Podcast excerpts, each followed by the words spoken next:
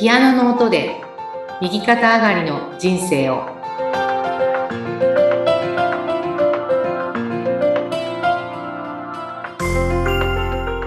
皆様こんにちは。東ひかりです。こんにちは、インタビュアーの山口智子です。ひかりさん、この番組で野生のコーヒー、エチオピアコーヒーのことを結構語っていただいたんですが、気になりすぎて、もう速攻その後、ポチりまして、はい調べてポチって、ちょうどね、バレンタインの時期だったんで、えええあちょっと贈り物にもしようと思って、友人はい含めて買ったんです。い、や、まずね、まあ、美味しかったです。すっごい。かったもうね、飲みやすいんですよ。はい、おっしゃってたように、うんこの何か苦味とか、なんかうんもうなんかスッスッスッとあっさり飲める。そうそうそうそううん。で、こう、あの、コーヒーと一緒にお菓子も入ってたんです。うん注文したんです。はいグルテンフリーの、これもね、美味しかったんですよ。そのセットはね。よかったね。なんかね、すごく不思議です。私も、その野生のコーヒーと聞いた瞬間に、うんなんかえぐいんじゃないの？なんかねうん、きついっていうかうん、すごいストロングな感じのね、うん。なんか強くてきつそうだなとかって初めは思ってたんですけど、いなんと優しいんでしょうっていうか、で、こう透き通ってるようなね、透明感と、うん。で、体感がすがすがしく、うん。で、なんて言ったらいいのかな。まあ、いろんなね、表現、お客様がしてくださるんだけど、うん。まあコーヒーのいいところが、こう、集まったようなコーヒーですね、とか、うん。雑味とかえぐみとか、うん。で、口に残る感じが、なんかコーヒーってこう、嫌な感じの時があるんですけど、はい。口に残るコーヒーの後味っていうのが、すごくなんか楽しいっていうか、あの、こう、うんコーヒーらしくていい感じっていうような、なんかね、香りももちろんしっかりあるし、うんうんうんうんうん。味も、この、うんなんだ、あっさりなんだけど、ちゃんとコーヒーの味はするけど。後味もよろしいというか、もう爽やか。ですよね本当本当そう感ある。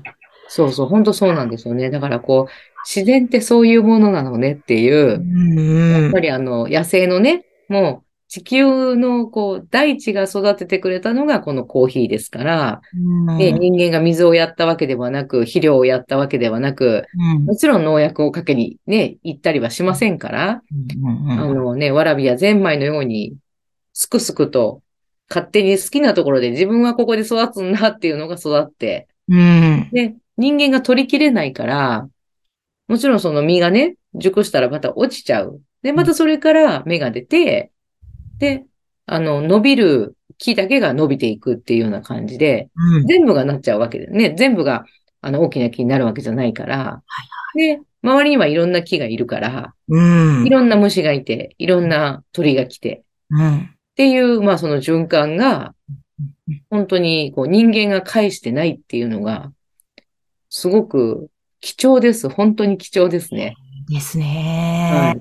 なので、あの、やっぱりね、こう、私たちももともと野生というか、うん。ね、自然の一部としてうん、本来は生きてるはずなので、うんまあそこをこう見つめ直したり、取り戻すという意味でも、うん野生のコーヒーからね、朝を始めるっていうのはすごく大事なことだし、うんで、エチオピアのね、支援になるんだよということを子供さんたちにね、にも伝えられる。ね、お母さんは、ね、普段はこういうお仕事、まあお仕事って毎日のことですよね。うんでそれがまあエチオピアのね、人と関係ないですよ、正直その、こう、直接は。うんうんだけど、まあ、遠い、離れたね、国の人の、こう、役にも立ってるんだよっていうことを、コーヒーがやっぱり思い出させてくれるっていうのが、はい、はいですね。しかも美味しい。美味しい。これおすすめです。ぜひ野生のコーヒー検索していただきた。はいい。そうですね。アンドロメダエチオピアコーヒーというね、あの、エチオピアの女王様の名前ですから、アンドロメダをね、ぜひぜひ検索してね、あの、買っていただきたいなと思います。ね、ぜひぜひ。はい。ありがとうございます。本当にね、嬉しいです。いえいえはい。そして、じゃあ、はい今日のテーマは、ひかりさん、はい何でしょうか？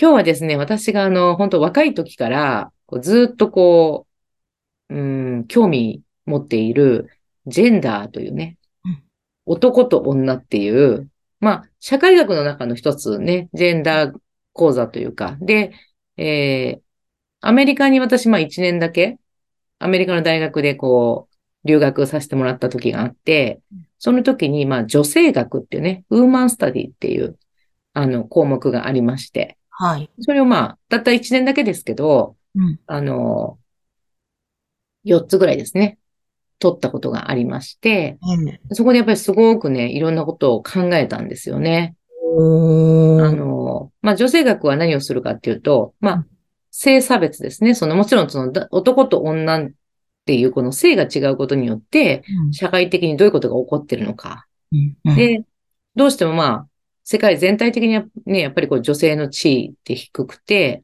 うん、あの、まあ、男性社会をね、作っているんですけれどもうん、まあ、それを、こう、どう捉えていくかとかいうことですね。うん、で、もう一つが、あの、うーん、まあヘテロセクシャルとホモセクシャルっていうのがあったときに、ええ。まあ、男の人が女が好き、女の人が男が好きっていうのはこれヘテロですね。うん。違う方の性が好きな人。うんで、でも、ホモセクシャルっていう、その女同士が好き、男同士が好きというようなうん、まあ人もやっぱり存在するわけで、うん。で、それに関しても、その、ホモセクシャルの人の方が人数が今少ないから、えー差別されてしまう。うん。まあ、ホモセクシャルに対するこう差別っていうね。だから、ウーマンスタディーズはどっちかっていうとこう差別についてうんこう考えるような学問かなっていうふうに私その時捉えたんですね。ええええええで、もう一つの差別が人種差別ですね。うん。うん。肌の色が違う、文化が違う、言語が違う。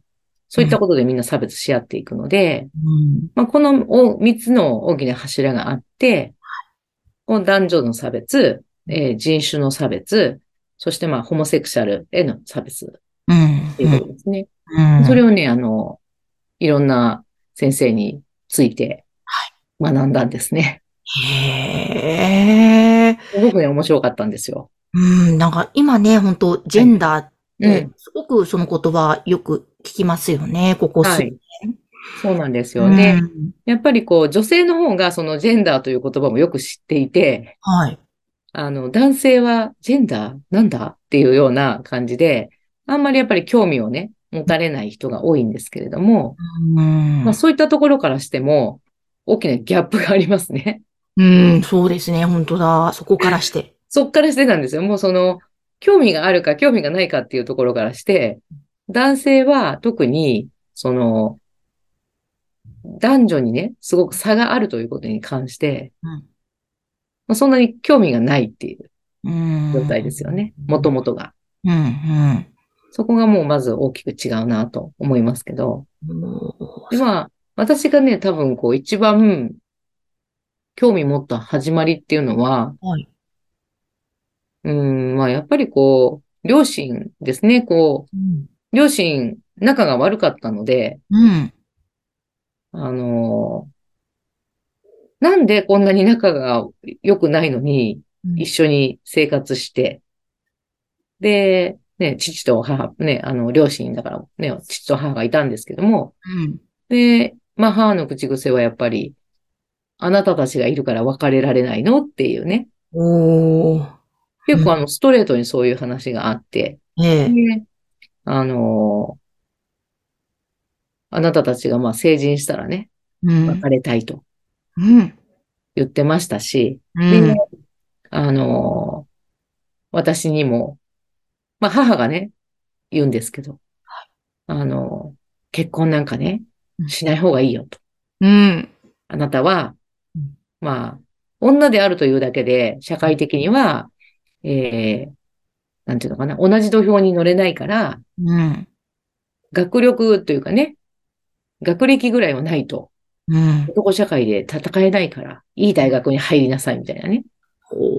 まあ、母は高校で、まあ、大学をじ自分はその、行かしてもらえなかったっていうことがあって、ねまあ、私にはそういうことをずっとねうん、子供の時から言い続けていましたね。うん。でそこから、まあ私は、なぜこういう、こう、幸せにね、なれない状態があるのかなっていう。うん。ね、私にしたらまあ、父も母ももちろん一人しかいないので、うん。両方が仲良くね、いてほしかったんですけれども。うんうんなので、まあ、そういうところから始まって、すごく興味を持って、で、アメリカの大学に留学した時に、ウーマンスタディーズっていうのがあるぞと思って、うん。で、まあ、読んでみると、あ、これは私、ぜひちょっとねうん、考えて深めていきたい内容だと思って、学んだわけです。学んだわけですね。はい。ぜひその話をね、また続いてお話ししたいと思います。えーぜひぜひ、ちょっとまた次回以降でお願いします。はいえーそして、東ひかりさんの LINE 公式アカウントは番組の説明欄のところに記載しています。えーぜひこちらからアクセスをしてください。今日もありがとうございました。ありがとうございました。